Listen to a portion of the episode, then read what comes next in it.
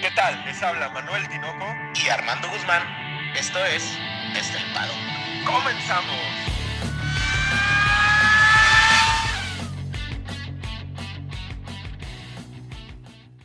Tinoco, cinco palabras. Por el arco del triunfo. Empezamos violentos, Armando, diciendo grosería y media. ¿O a qué chingados te refieres? No, güey, no es grosería, güey. Es que, fíjate, el, arco del triunfo, güey, hay dos maneras de pasar por el arco, güey. Chocando y que te valga madre la carrera, güey, y, y echando a perder todo, o entrando victorioso como Napoleón, güey. Ah, perfecto, perfecto. Entonces sí entendí bien, porque aquí en México cuando decimos, no, se lo pasó por el arco del triunfo es que te vale madre. Pero así, les queremos dar a todos ustedes la bienvenida a su podcast favorito de Fórmula 1 desde el paddock, con el clásico, cabrón, cómo llegamos a un gran premio que honestamente no me genera gran emoción todavía, güey. Pero a ver, Tinoco, vamos a regresarnos hace alrededor de 12 meses y Tinoco decía exactamente las mismas palabras y después en el resumen estaba extasiado. Es que tú eres un deportista como yo, cabrón, y tenemos cábalas los deportistas. Entonces, mi cábala para el Gran Premio de, de, Francia, güey, que, que, no me emociona, cabrón, para que al final de cuentas resulte ser un gran, muy gran premio. Pues mira, primero que nada, eh, lo que hay que decir es que seguramente los rumores se vuelvan realidad, Tinoco, y este sea el último gran premio en el circuito de Paul Ricard. Entonces, pues ahí ya le pone un poco de, de picante, ¿no? Sí, recordemos que el circuito de Paul Ricard funciona más que nada como circuito de pruebas para diferentes monoplazas, motocicletas, diferentes cosas, por eso es una gran plancha de asfalto. Aunado esto, pues está la situación de que no es algo tan ah, característico de las catedrales del automovilismo europeo y que también siempre deja un sinsabor este trazado medio psicodélico, líneas rojas y azules, no resulta muy atractivo para ni para los pilotos, ni para las escuderías, ni para los fanáticos. Entonces esto le sumamos también que quieren meter Sudáfrica, que quieren meter Alemania, que quieren meter muchos grandes premios, por ahí está hasta Cancún, cabrón pues hace que Francia se vaya relegando un poco, ¿no? Tinoco, pero hoy me insististe seriamente en empezar con la calculadora en la mano, Tinoco. Yo no te lo insistí, cabrón. Yo creo, y este es uno de los pronósticos que te traigo hoy, porque hoy, como en el clima en Monterrey decimos que no va a llover y le atinamos, güey, hoy mis pronósticos son que en Francia empieza el Mundial de Calculadora, cabrón. Y, es que ya, ahora sí, literal, estamos en, la mitad, ¿no, Tinoco? Estamos en la mitad, aunque estamos esperando este eh, parón veraniego. La realidad es que si ponemos las 22 fechas, ahorita estamos justo en la mitad, ¿no? Sí, va, va a empezar la decimoprimer fecha, entonces yo creo que aquí, cabrón, empieza el mundial de calculadora en el que, ay, cabrón, vamos a minimizar cuando no vayamos bien, a pegar duro cuando vayamos muy bien y pues a empezar a sumar puntitos, ver dónde no podemos sumar, dónde sí, dónde, dónde ponemos el otro motor, dónde penalizamos, dónde la chingada. Ese mundial también tiene su, su saborcito interesante, cabrón, ¿eh? Me, me, me gustó que quieras que no, que, que Leclerc se haya acercado, hoy Ricciardo. ¿Se acercó a dónde, güey? A su casa en Australia, cabrón, a donde está cerca. Leclerc eh, se acercó, no que se haya acercado, sino que se metió a la, a la, batalla mínimo con el segundo lugar, que era Checo, este, y eso hace más interesante el mundial, güey. Eh, algo que me gustó mucho de, de, unas palabras de Helmut Marco fue que dijo, a ver, el mundial está a la mitad, güey. O sea, hemos visto cambios importantísimos. De hecho, eh, pues si nos regresamos al año pasado, la segunda mitad fue de, totalmente de Hamilton, güey. Entonces, por ahí es, es algo que si Max pudo hacer 200 puntos, pues otro podría venir y hacerlos también, ¿no? Sí, y Max no podría hacer 100, por ejemplo, ¿no? Pero hay una tendencia ya marcada dentro de los escalafones de los pilotos, dentro de incluso de las escuderías, el Mundial de Constructores también se va a poner interesante por ahí entre Alpine, Haas, eh, McLaren, ese tipo de, de escuderías van a estar por ahí también interesantes, cómo se va a desempeñar. Y pues realmente vamos a tener dos carreras muy chingonas antes del parón de verano, güey. Dos carreras que van a dinamitar lo que podemos esperar de las siguientes carreras. Por eso es que esta vez, güey, antes de que pasara como llegamos, en lugar de hacerlo por pilotos, yo prefería hacerlo por escudería. Va, para va, cambiar va. un poquito el, el mood. El ¿Qué te formato. parece? Está bien, está bien. Pero primero, primero la pista, ¿no? De voladona. Dos zonas de DRS, tranquilonas, por ahí en la segunda, la segunda zona, bueno, viene siendo la primera zona eh, previa a la chicane, es donde se dan los rebases normalmente. eh, y eh, pues 53 vueltas, 5.8 kilómetros, Tinoco. Buen, buen metraje, buen, buen número de vueltas. Por ahí el, circuito tiene algunas cosas interesantes. La primera de ellas es que su dueño es Bernie Eccleston. Ahí empezamos con el caos, güey. Ahí, ahí- si Bernie Eccleston es el dueño, es que va a haber un pinche caos. La siguiente es que seguramente vamos a tener algún tipo de situación como la que pasó en Austria. ¿Por qué? Porque todos los límites de pista son artificiales. O sea, es una línea blanca. Sí. Entonces no nos extrañe que otra vez. Oye, tengamos, no Tinoco, sé, hay un- hay un 57, deta- hay- un detalle interesante que jugándola en, en, en el PlayStation, ya sabes que ahí hago mis, mis, mis pruebas, me di cuenta que en el tercer sector, cada vuelta que vas dando es más lenta. Eh, hasta es el, el sector más complicado, o sea, más Ah, técnico, ¿no? Exactamente, en el tercer sector, cada vuelta que empiezas a dar, cada vez es más despacito. Y eso le pone un toque bastante interesante al, al, al detalle técnico, ¿no? Sí, hay una situación muy rápido para que tengan ustedes en la mente el, el día domingo, incluso, incluso el día sábado con las, con las clasificaciones. El primer sector es totalmente de balance, un buen paso por curva. El segundo sector es pisarle al fondo. No nos extrañe ver, sobre todo a Mercedes, muy fuerte en ese sector. Y el tercer sector es paciencia y tracción, porque como dice Armando, después de la curva número 10 hasta la curva número 15, que es la última curva del circuito, vamos a tener que ir saliendo de la curva más lentos que del anterior. Y esa parte de, de ir frenando el monoplaza puede hacer que los pilotos se descontrolen, ¿no? Bueno, aquí no va a pasar absolutamente nada porque es una plancha de concreto, pero los límites de pista es donde van a estar al rojo vivo, cabrón. Sí, y es medio curioso, por ahí ahí en una de las vueltas hay una especie como de desnivel tipo bache, Ah, güey. sí, sí, y, sí. y ahí es donde muchos de los pilotos muchas veces lo pierden el monoplaza y no hay, no hay que olvidar, Tinoco, que salirte de, las, de la pista derrapando, haz de cuenta que valieron cacahuate tus, tus neumáticos. Recordemos que cada línea que va pasando más lejos de la, de la pista tiene más eh, ¿cómo? rasposidad, le podemos decir. Pues podría ser que es como una lija, ¿no? Tiene Es como esta... una, ajá, son lijas. so- cada vez la lija es más fuerte y daña más el neumático, ¿no? Obviamente es para que los carros, pues no, es como una especie de freno, ¿no? Sí, que, que los vaya deteniendo a fuerzas. Vamos a ver qué, qué nos depara Paul Ricard. Honestamente, yo no me espero mucho de Paul Ricard, pero eso dijimos el año pasado y se fue una muy buena carrera. Entonces, hermano, de adelante hacia atrás o de atrás hacia adelante. ¿Empezamos con los Williams o con los toros? Con los toros enojados. Así Dale. llamaste hace rato en la junta. Dale, dale. Tinoco, el tema de, de- de- de Red Bull y, y ya se, está- se rum- es un rumor bastante, bastante fuerte, es que llega con un paquete, ¿no?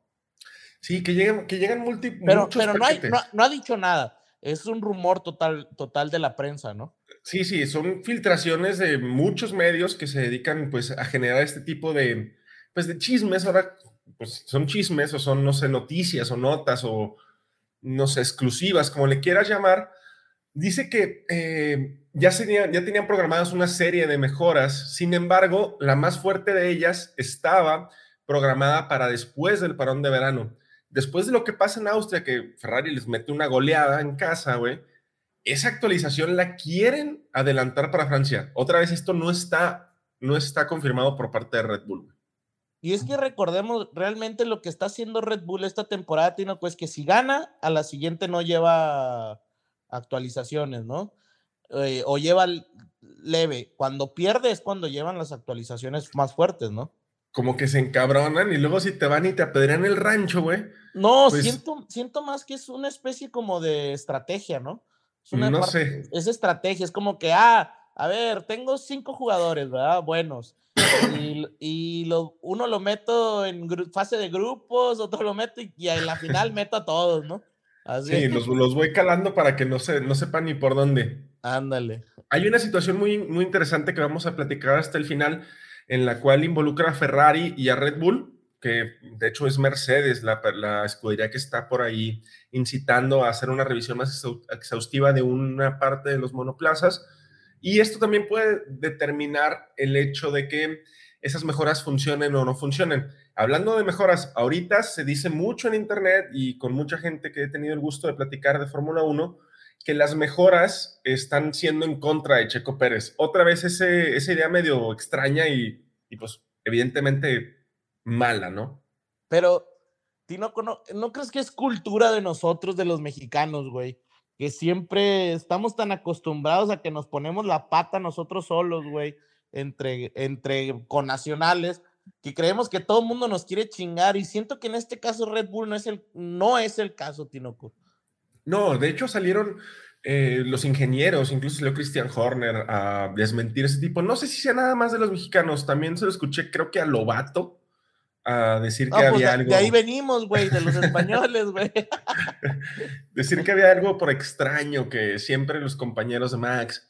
La realidad es que el carro se evoluciona y es parte de lo que dijeron los ingenieros de Red Bull, eh, siguiendo una directriz que lo haga ir más rápido. La directriz puede beneficiar a uno u otro piloto, pero no es con la intención de joder a alguien. Sería como escupir al cielo, ¿no? Aquí en México decimos mucho escupir al cielo y pues, te termina cayendo el escupitajo. Aquí lo que tiene que hacer Checo, güey, eh, sinceramente, desde mi punto de vista, pues tratar de adaptarse lo más rápido posible, ¿no? O sea, ojalá ya para esta carrera veamos un Checo la verdad, güey, es que Francia se le acomoda muy bien a él. Esa es, la, esa es la realidad de las cosas. La realidad, otra de las realidades, es que a Max se le acomoda como anilla al dedo, dijo tu presidente, güey. Sí, la realidad es que también creo que el Red Bull vaya a ir eh, bien en, en, Paul Ricard, mm, sobre todo en el segundo y tercer sector. Me parece que va a ser por ahí los fuertes. Y no sé, vamos a recordar, me encanta este circuito de una situación muy específica que es el, Team Radio, ¿no? De cuando Checo dice Let's get them, que van los dos haciendo el, chase down hacia los Mercedes la temporada pasada. Tengo ese bonito recuerdo y me gustaría volverlo a repetir. Pues ojalá, ojalá tengamos una buena carrera de los toros. Tinoco, eh, Leclerc, Sainz, ¿cómo los ves? Este, ah, para mí, para ti empieza la cuenta regresiva en calculadora, en todo esto, pero yo veo más eh, el tema de que tienen que arreglar el tema de fiabilidad, pero sí o sí, ya o ya, güey, porque eh, el tema de Sainz yo creo que es un hecho, eh, la, la, penalización es un, es un hecho y Leclerc seguramente tendrá que penalizar dos veces durante el año, mínimo, güey, mínimo. Probablemente, porque estamos viendo una situación con Ferrari que sí son rápidos, tienen seguramente el mejor monoplaza, por ahí eh, el motor está un poquito equiparado con el de, de Honda, yo lo veo un poquito incluso mayor el de Ferrari, pero la fiabilidad sigue siendo un problema muy fuerte, lo vemos en Ferrari, en Alfa Romeo, en Haas, los equipos motorizados también por Ferrari tienen esta, esta bronca y entonces el relojito empieza a brincar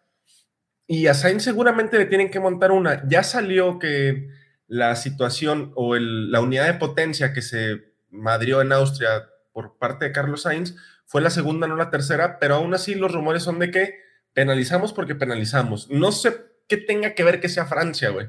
Eso me, pone nervioso, para serte muy honesto. Y por ahí también, o sea, el rumor es que eh, eh, van con la unidad de potencia completa, o sea, no van a medias, pues, o sea, no van por los 10, las 10, este, eh, los 10 posiciones en la grilla, sino que van por todo el, paquete completo, ¿no? Todos los componentes. Ahora, no tengo duda que Carlos va a llegar hasta, hasta no sé, el top 5. Sin lugar a dudas va a llegar, salvo que pase algo muy extraño en la carrera. Pero hay, hay una cosa que no entiendo por parte de Ferrari en el timing que hacen las cosas. Si tenemos la tercera unidad de Carlos guardada como para darle kilometraje y tal, ¿por qué cortas esta rachita en el que creo que es el tercer, este sería el tercero o cuarto gran premio de darse, que Ferrari sumaría más puntos que Red Bull, güey? Entonces, le recortarían ambas tablas. Yo no entiendo por qué cortar esa rachita tan fácil, tan difícil, perdón, que es encarrilar rachitas como para, déjame penalizar aunque no sea necesario porque lo quiero hacer. No habrá por ahí, ¿te acuerdas? Botas penalizando 40 veces la temporada pasada. Que estén calando, dices tú. Yo creo, güey, porque si no se me hace muy extraño. Ahora, también Tino con la realidad de las cosas es que quizás ninguna de las otras unidades de potencia ya funcione, ¿eh, güey. ¿Cómo, hemos visto el, Botas, el Alfa Romeo de Botas, perdón? ¿Cómo hemos visto los Haas, las fallas en Mónaco? Recordemos los dos, este, allá para el choque de, de Mick Schumacher ya había salido eh, Magnussen, güey, por fallas en el motor también. Entonces, realmente, ¿qué tanto será porque quieran o porque es lo único que tienen, güey? Digo, también se filtra información de que ah, la cuarta unidad de potencia que va a montar Carlos en Francia, digo, de ser, de ser real que la monte, traerá algunas especificaciones nuevas que liberarán un poquito más de caballos de fuerza, lo que a mí me vuelve eh, asustar. A, asustar o a, notar, o sea, lo que a mí me vuelve a picar tantito es, sí, o sea, muchos caballos, pero al liberar, como dice Armando desde el Pau, no sé si lo has escuchado, al abrirle el grifo, güey, pues empiezan los pedos de, de, que los motores explotan y va a ser un calor de la chingada, entonces. calor, motor nuevo, más, más caballos de fuerza, suena como una licuadora llena de caos, güey. Llena de, de, de problemas para los motores Ferrari. Recordemos que el último, el último gran premio que hizo calor no tengo ahorita la mano, pero lo tengo muy grabado que lo dijimos, todas las, las salidas de, que fueron por, por cuestiones de motor, de fiabilidad, todos eran Ferrari, ¿te acuerdas? No, me acuerdo. creo que fue en Austria, ¿no? En Australia, perdón. En Australia, perdón. En Australia. Sí, creo que fue en Australia, fíjate. Entonces, esta situación, a mí me pondría eh, un poquito las alertas, güey. Vamos a ver qué pasa. Lo, cierto también es que Ferrari ya va a empezar a tener que dar órdenes de equipo. Binotto, tu tío Binotto, güey, dijo, hasta Spa no hay órdenes de equipo. Sin embargo, eh, bueno, en Francia no van a ser necesarias, pero en Hungría, yo creo que antes de Spa, la diferencia entre Carlos y, Charles Leclerc ya es muy grande, ¿no? Y, Charles ha estado recortando puntos a Max, entonces volver a cortar esa rachita a mí se me haría que Spa se queda lejos. Yo creo que las órdenes de equipo deberían de venir desde Hungría. Deja tú, deja tú en cuál, güey. O sea, el problema es que ahora que se dieron eh, que, en pista, güey, pues realmente no tuvieron compasión ninguno del otro, güey. Y eso vuelve peligroso el, pues la convivencia, güey, dentro de la pista, ¿no? O sea, quieras que no, güey, quien hayas ganado el primer tiro, eh, estoy seguro que Leclerc trae ganchado a Carlos de cómo lo rebasó, güey, en, en, el, en el Gran Premio donde gana Carlos, güey.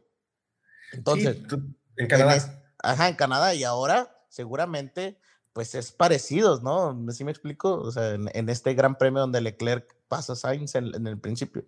Sí, y, la pelea que tuvieron en el sprint, ¿no? Que dice Leclerc por radio. Pensé que era contra los de adelante la pelea, pero bueno, el radio sabemos que es una herramienta utilizada por los pilotos también como, pues no sé, güey, para poner más acento en ciertas cosas. Yo me espero un Ferrari duro en el tercer sector con mucha tracción. Ese, ese, ese tercer sector es de mucha tracción, entonces la tracción de Ferrari, o al menos la que tenía en Austria, era impresionante. Y, vamos a ver qué pasa con, con Ferrari, güey hay una nota por ahí chistosa, ¿no? De Carlos Sainz que, recuerda o que imita a Checo Pérez. Sí, me da risa, me da risa porque lo de guapo, pues como que se lo inventó, ¿no? ¿Qué, mexicano dice guapo, güey? Pues fíjate que a mí me dicen muchos. Digo, muchos. Ah, cabrón. Ah, cabrón, muchos. Si no, que no te andes descubriendo aquí, güey. Es una broma, Armando. Pero sí, lo de guapo seguramente porque es muy común en en España que digan, hombre, eso está muy guapo, ¿no? Eso está muy chingón, ¿no? Yo creo que sería más fácil que Checo le dijera, qué chingón compartir podio en tu primer victoria, ¿no? Sí, pero no, que está muy padre y creo que sí se han de llevar bien, ¿no? quieras que no, cuando se acercaron ahí, que estaban los dos, sí se veía una buena convivencia, ¿no? Sí, aparte el ser, pues, el, hecho de que hemos platicado mm, siempre de, hay una situación como que de racismo disfrazado, ¿no? Por parte de, la prensa europea, sobre todo de la británica, creo que también le toca un poco a Carlos y a Fernando, por situaciones distintas, ¿no? A Carlos, nada más porque es de habla hispana, es español, y a Carlos porque aparte de ser de habla hispana, es medio pues cagó, ¿no? O sea, está chingui chingue todo el tiempo, entonces, eh, sobre todo con este tipo de cosas, ¿no? Diciendo que las medidas son diferentes para uno y para otro. Pero agradable, la entrevista está interesante, Lobato por ahí finge que habla igual que Checo, mentira total de Lobato, dice, dice lo más cliché de los mexicanos que es pinche y güey, pero, y, ay cabrón, entonces, pues está interesante, ¿no? Que de repente te, te den ese feedback los pilotos. Tinoco, y ya que acabamos de hablar de Red Bull, de Ferrari, ahora hablemos del despertar de los Sid, güey. De la, de la fuerza, güey. De la fuerza, güey. Oye, Tinoco, te pareces a Yoda, güey. Oye, Tinoco, por ahí hay un comentario, güey, que dije, seguramente Tinoco se, se dio vueltas de coraje o o se rió, también puede ser, no sé, me imaginaba como estos dos escenarios, que Toto Wolf dijo que estaba muy aburrido el campeonato porque Ferrari y Red Bull eran muy superiores. Ah, cabrón. O sea, ahora sí te parece aburrido, güey, ¿no? Yo creo que me, dio risa y ¿sabes qué es lo que me, me da más risa? Que extraño a Toto, güey, en las declaraciones así entre semana o en semanas que no hay carrera. Ahora en el parón de verano lo, voy a extrañar, voy a tener que ver todo lo que dijo el año pasado. Y, este tipo de declaraciones pues lo vuelven a poner en medio de, del reflector, que ya hace mucho tiempo que Toto Wolf no está ahí. Eh, no creo que sea tan aburrida como la situación que ocurrió en la Fórmula 1 desde el 2014 hasta el 2018, que por ahí Vettel más o menos le puso las cosas complicadas a, los Mercedes, pero sí creo que ese gap que tiene, sobre todo Mercedes contra el pin y Mercedes contra la punta, se tendría que acortar un poquito más. ¿Para qué? Para de repente ver algún tipo de variedad en, las escuderías que ganan las carreras, sobre todo, ¿no? O que se suben a los podios. Y, es que realmente el, el Mercedes siento que está en zona de nadie, ¿no? Sí, como en una isla así desierta, medio, medio rara. Sin embargo, eh, creo que en Alemania hay optimismo, güey. De cara a Francia, creo que les puede ir más o menos similar a, Silverstone, ¿no? Recordemos que Hamilton en Silverstone fue el piloto más rápido en ritmo de carrera. Eh, y hay algo que de verdad estamos pasando por alto, Armando, que es la fiabilidad va a ser muy importante. Eh, se esperan temperaturas muy altas y temperaturas altas con estos motores que todavía no están tan desarrollados o que todavía no se entiendan a la perfección, eh, suelen resultar en caos, ¿no? Entonces, la fiabilidad es el único punto en el que Mercedes supera a Red Bull y Ferrari. Eso podría, exacto, a, todos. ¿Podría ayudarlos o, no lo ves tan determinante, güey? No tan determinante porque creo que al final de cuentas, güey, la diferencia entre Red Bull Mira, güey, si no hay batalla entre los Ferrari y los Red Bull, no veo cómo los Mercedes se puedan meter, ¿sabes? O sea, lo veo muy complicado. Pero en dado caso de que haya batalla entre estos, entre estos cuatro, la, eh, la cantidad de potencia que van a sacar es al máximo. ¿Me explico? Y ahí es donde creo que a lo mejor pudiera tener una chance Mercedes en cuestión de que tengan mejor fiabilidad, ¿no? Porque puede que truene algo de. de de los motores de, enfrente, ¿no? Pues probablemente. También hay, que recordar que el sector número dos, como les dijimos al principio, es mucho de, potencia del motor, esta recta que es cortada por una chicane. Entonces, ahí también podría, eh, no sé, Mercedes, ya no sé si acercarse o distanciarse en caso de que se pudieran meter por delante de, de los de la punta. Hay, una, hay un paquete de aerodinámico eh, un gran paquete aerodinámico, así es como lo dice el F1 Insider, que es parte de la, de, la FIA, de la Fórmula 1, de, esta máquina que tienen periodística, en el que determinan que va a haber cambios aerodinámicos importantes, o sea, fuertes. Vamos a ver un cambio, no sé si en pontones, en, fondo plano, en alerones, no, han dicho en qué, pero que va a ser visible ese cambio aerodinámico que empiece en Francia y termine en Spa, güey. Entonces, aquí me surge otra duda. Ahorita Mercedes está entre 4 y 5 décimas en ritmo de, por detrás de, de la punta en ritmo, güey. ¿No estarán ya pecando de vamos a meterle y aunque nos tope y si se equivocan y no entienden el monoplaza, ¿qué va a pasar con el de la temporada que entra? Yo te decía, güey, desde hace como unas cuatro carreras que tú dijiste que no creías que estuviera pasando, pero yo te decía que Mercedes yo sentía que ya estaba volteando a ver al 2023, güey. Y yo siento que todas estas mejoras que están utilizando ahora son para 2023, güey. Y, y, y, yo creo que cada vez se está acercando más mi hipótesis a ser cierta, pero pues no la puedo asegurar, Tinoco, así que se queda ahí en el, en el en el aire, ¿no? Vamos a ver qué, qué, tan, qué tan grandes y qué tan, qué tan bien funcionan, ¿no? Una cosa para que tengan en la cabeza, Debris, eh, Nick Debris, el piloto de Fórmula E, el, campeón de Fórmula E del año pasado también, toma los mandos del carro de Hamilton. Raro, güey. Se me hace muy raro que, que Debris eh, vaya a pilotear el carro de Hamilton en las prácticas libres 1, sobre todo porque es un circuito que se prevé bueno para Mercedes, entonces a mí me gustaría tener a mis pilotos titulares, no sé, enfocándose en el circuito. Pues, según, lo que decía la nota, eh, Hamilton eligió que fuera en este, en este circuito. También debe ser de por cuestiones de adaptación, güey. De Brice es del tamaño de Hamilton y, y pues acá mi camarada está como de tu tamaño, güey. El Russell le saca como un, tubo de galletas marías, güey, y una mantecada al Hamilton, güey. Oye, este... Tinoco, por ahí después de, Mercedes pasamos con el paquete que no sé, no sé cómo, cómo ponerlo. A ver, McLaren, Alpine, Alfa Romeo, Haas o Haas, Alfa Romeo, McLaren, Alpine o Alpine, Haas, McLaren, Alfa Romeo. ¿Cómo lo pondrías tú, güey? Yo pongo a McLaren arriba, por el tercer lugar de Lando, que es a final de cuentas porque lo que McLaren es está en cuarto. ¿Cómo, güey, cómo amas a Lando, güey? Y ahora vas a decir que Ricciardo es el mejor piloto de la historia. No, no, de hecho, está bien chingón el, tema de McLaren, güey. Y por eso quiero empezar con McLaren, porque desde, desde que pasó todo este desmadre, he estado dándole y dándole vueltas y no llego a una conclusión. Y quiero que tú me ayudes, porque los que nos están escuchando necesitan que lleguemos a una conclusión, güey. Lo más importante de McLaren, Armando, está fuera de pista, de garage, de simuladores. está incluso en otro pinche continente, güey. Está, está, corriendo en otra liga, de hecho. Sí, o sea, la gran noticia de McLaren está fuera de Europa, güey. Está fuera de la Fórmula 1. Y, y, yo no entiendo qué está pasando en McLaren, güey. Yo no entiendo, güey. Mira, te voy a decir mi teoría, güey. Después de escuchar a Juan Pablo Montoya, que lo dije el podcast pasado, te voy a decir algo. McLaren no va a decir quién es su segundo piloto hasta el final de la temporada.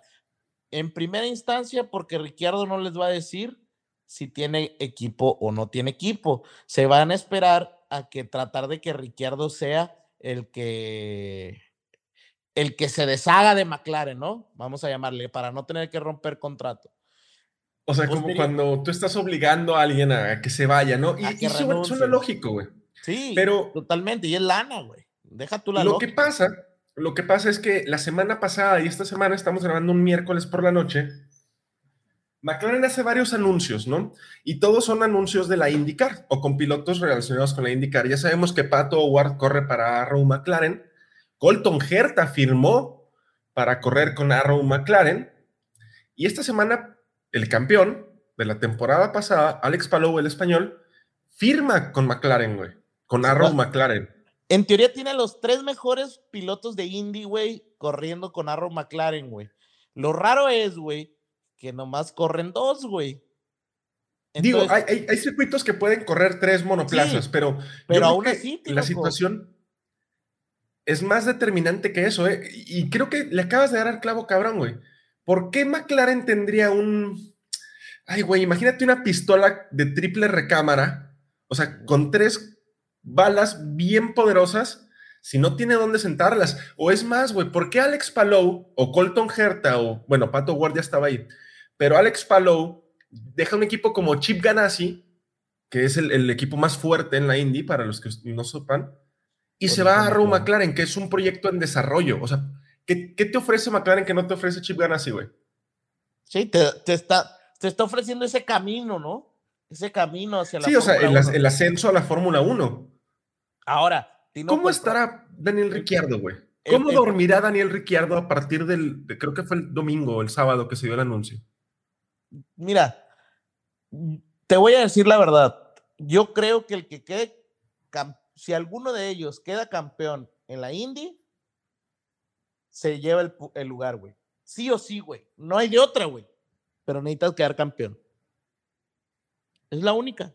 Digo, el único que ahorita por puntos tiene la superlicencia es, eh, es Alex Palou. Pero eso se arregla, güey. O sea, seguramente Pato se va a sentar en el McLaren en alguna prueba este año y Gerta ya se subió a un F1 en Hungría, ¿no? En el húngaro ring la semana pasada. Pues está, está complicado. Pobre Ricciardo, güey, la verdad, ¿no?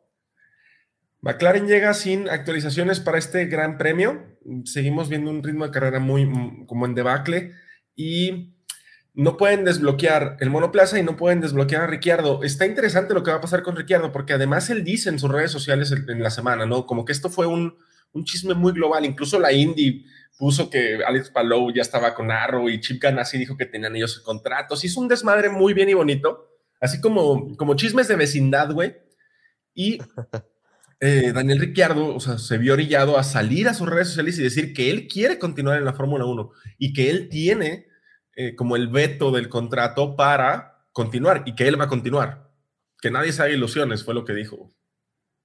Está complicado. Ahora, el mejor, fíjate, interesante que en la Indy Marcus Ericsson, piloto que era de la Fórmula 1, Tinoco, ahorita está primero en la tabla de la Indy. Después eh, está Alex Palou en tercero con 314. Después tenemos a Pato Ward con 276 y Colton Herta en octavo con 254. O sea, los tres están ahí, Tinoco, están en el... Sí, están ahí porque la Indy reparte creo que 70, 80 puntos por carrera, entonces realmente las, las diferencias son muy pequeñas, ¿no? Entonces vamos a ver qué pasa, pero está interesante el, el, tema de McLaren. Y ahora nos brincamos con los franceses, los locales, güey. Tenemos que hablar de los locales, Armando. Claro que sí. Tinoco, Alpine llega a ser local, güey con un piloto que además es local, güey. Y deja tú que sea local. Dando un aplastón, güey, brutal a su compañero de equipo. Ah, claro. ah, sí, claro. ¿No? Sí, sí, totalmente. Digo, la fiabilidad sigue siendo un punto flaco del ah, Alpine, no, Y sobre todo el Alpine de Fernando, güey. No, no.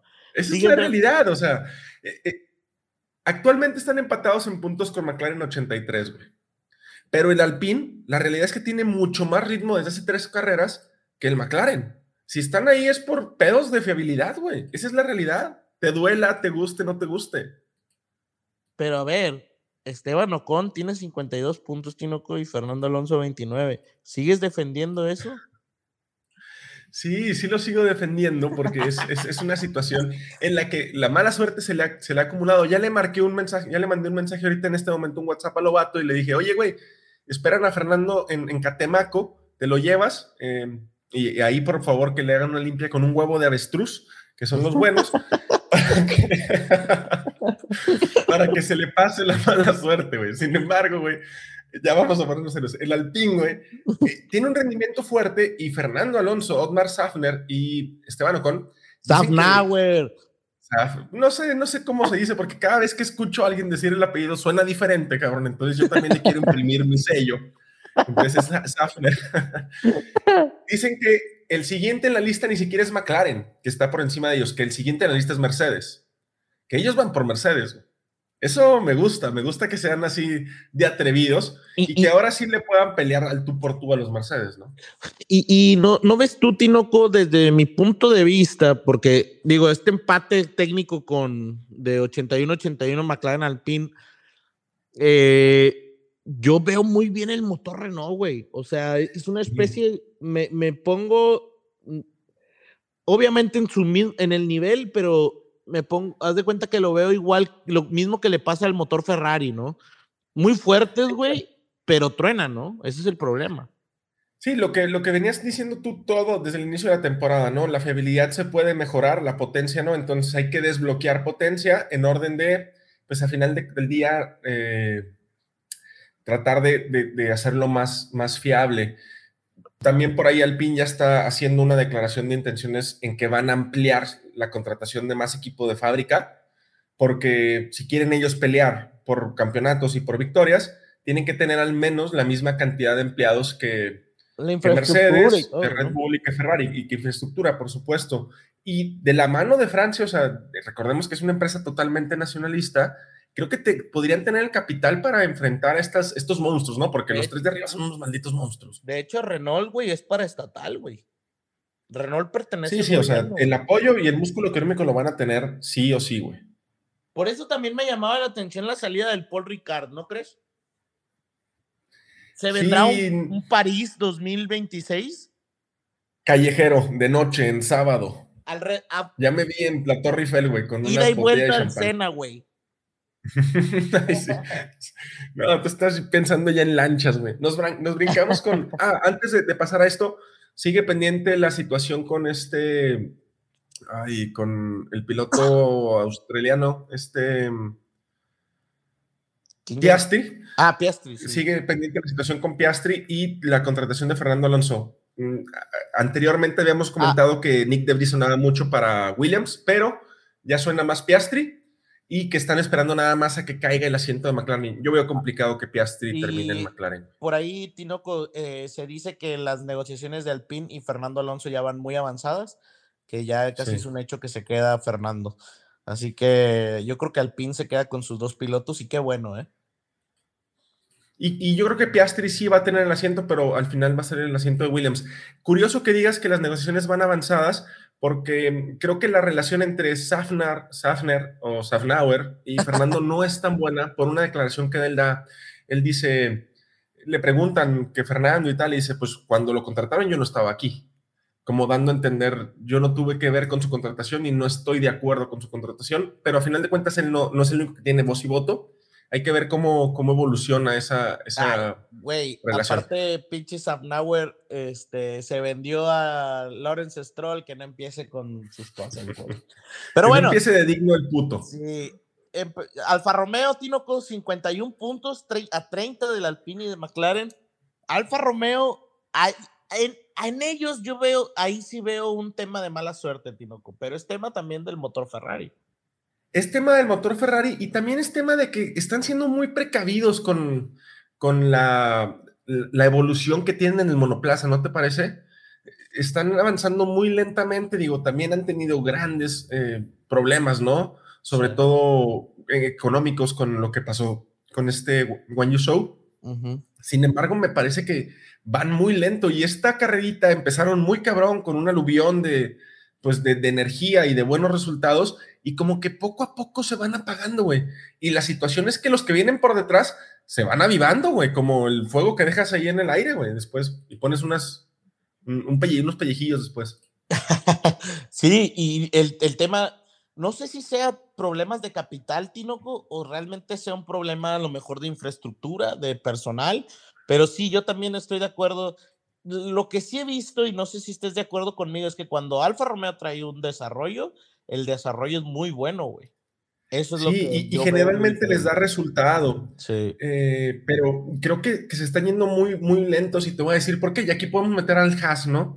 El Haas tampoco ha llevado nada así muy grande. Sí ha tenido algún cambio en el alerón, en algún flap, en alguna situación así muy, muy puntual pero como que está también resucitando sin la necesidad de invertirle, ¿no? Como que la van entendiendo mejor el monoplaza y, la realidad es que empezó un chase down hacia Alfa Romeo por parte de Haas muy, muy grande. Ay, pero digo, Yo creo que nomás lo estás diciendo por Mick Schumacher. Por Mickey, claro, claro, claro, por Mickey.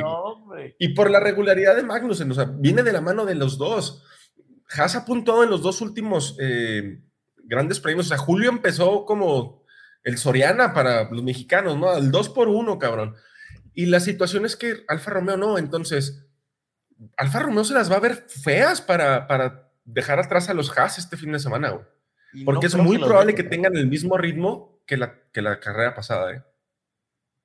lo que sí faltaría ahí, y no sé si estés de acuerdo conmigo, es que se meta Wang Yusu más al ritmo de botas, güey. Falta un poquito todavía ahí. En, en, temas de clasificación, creo que Wang Yusu está haciendo las cosas muy bien, pero irregular.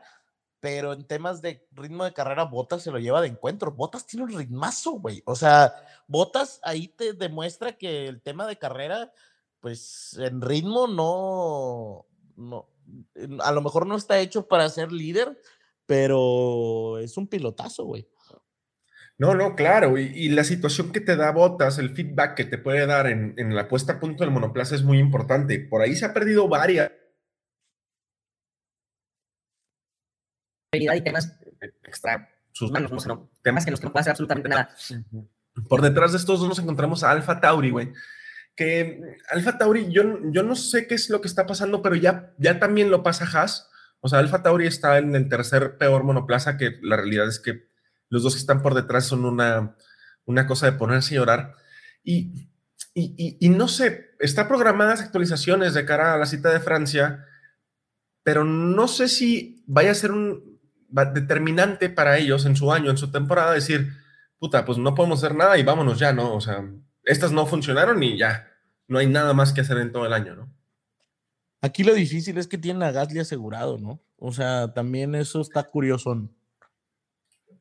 Está curioso que, que, que, Gasly se haya quedado, digo, ya tenía el contrato, nomás como que lo reafirmaron después de todo el revuelo que hubo. Y, y, también la situación de Yuki Tsunoda está eh, pendiendo de un hilo. Eh, se vuelve un poquito complicada su permanencia en Faenza aunque con el tema de Yuri Vips y su salida no sé qué tan real sea esto, pero varios medios ya lo ponen como en, la cuerda floja.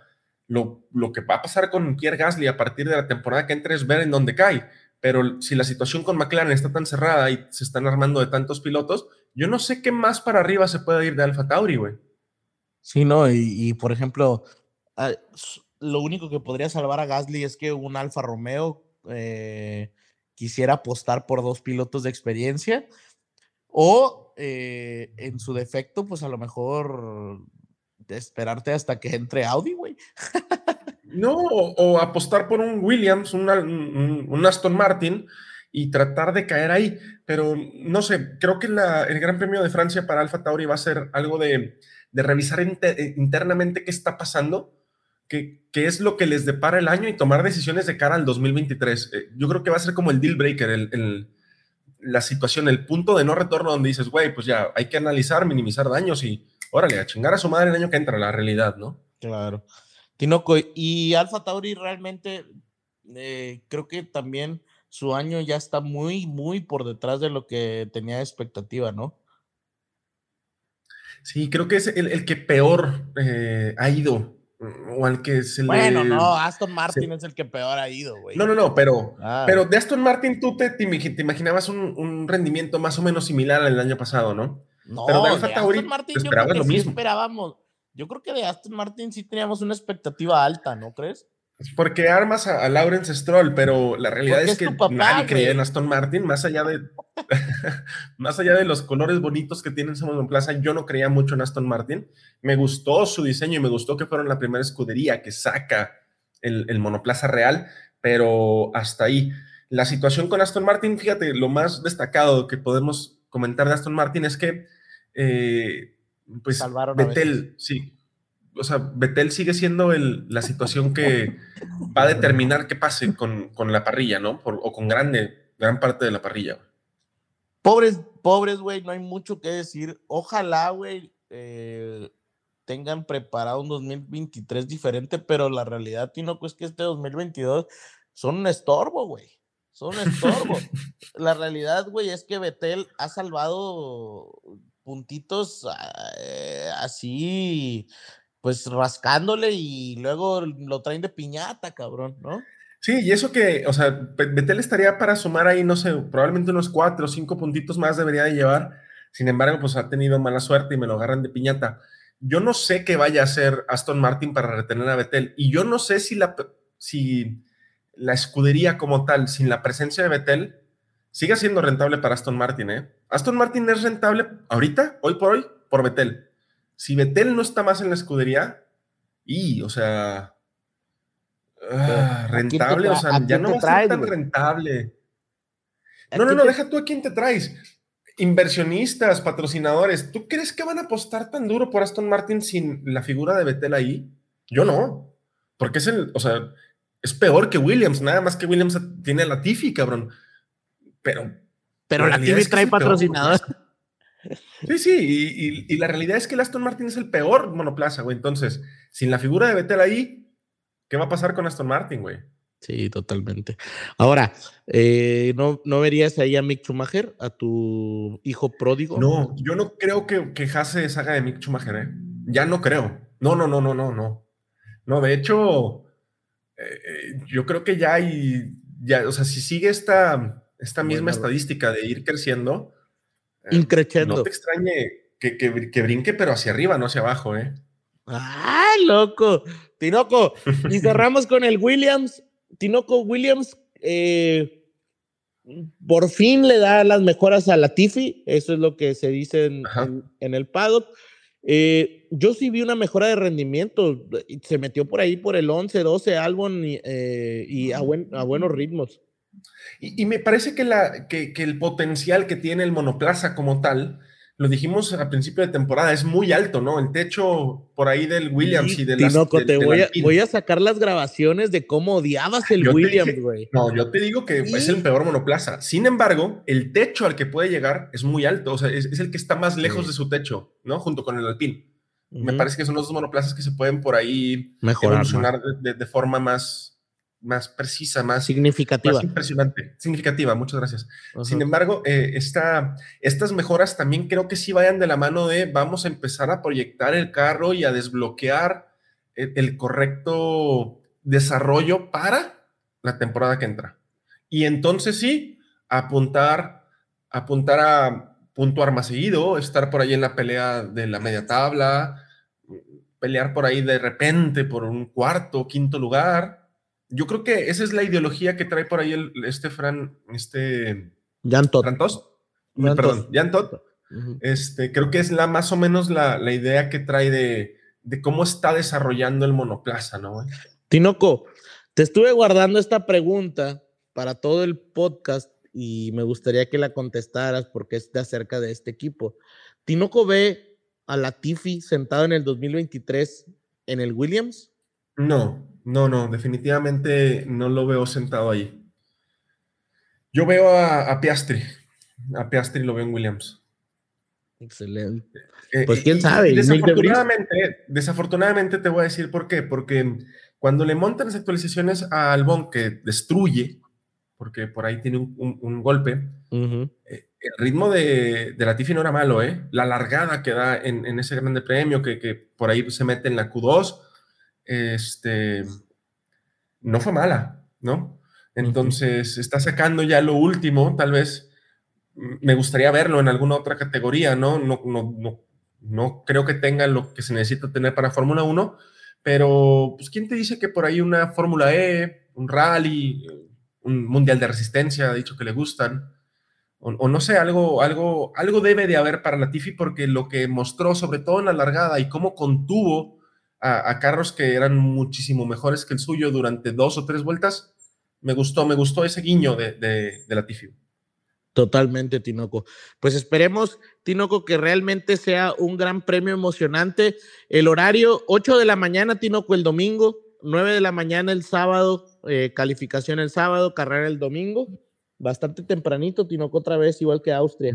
Nos vuelven a pegar en, en, en el descanso del fin de semana, pero no pasa absolutamente nada. Con que nos regalen una carrera interesante, vale la pena la desmañanada, güey. Yo creo que sí va a estar eh, bastante buena. Y aparte, eh, Tinoco, yo creo que, como dices tú, es, el, es este, este gran premio puede ser parteaguas de lo que vamos a tener de aquí en adelante, ¿no? Sí, un deal breaker que, que puede, puede ser este o la que sigue, ¿no? Esa es la importancia de, del parón de verano, que desafortunadamente son dos semanas sin nada de actividad en, en, plantas y me parece que son tres o cuatro sin carrera. Entonces hay que aprovechar, eh, desmañanarnos con, pues, con alegría, cabrón, y a chingarle, ¿no? Así es, Tinoco. Pues bueno, todo listo.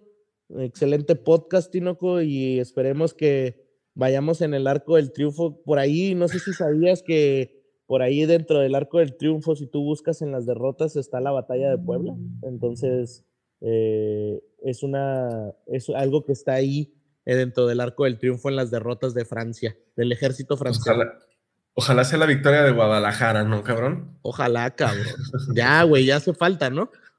Sí, ojalá. Ojalá sea una buena carrera. eh, ojalá haya mucha actividad en pista y, y veamos las Que partes bonitas del, de- del circuito, ¿no? Que, que como lo mencionabas, tiene una zona de adelantamiento que es antes de llegar a la, a la chicana en la recta y, y que nos demuestre que también puede, que se puede despedir de la Fórmula 1 con una, con una buena carrera, ¿no? Oye, Tinoco, por ahí que Porfirio Díaz, que está por allá, nos, nos eche buena vibra, ¿no, güey? Sí, sí. para, para los sí, que no sabían, favor. allá está enterrado el cabrón, entonces que nos eche buena vibra, el mejor precio, güey. El mejor presidente que ha tenido México. México. Bueno, al menos para mí, ¿verdad? Tinoco, excelente podcast. Vox Vox. Excelente podcast. Box Box, Armando. Box, box.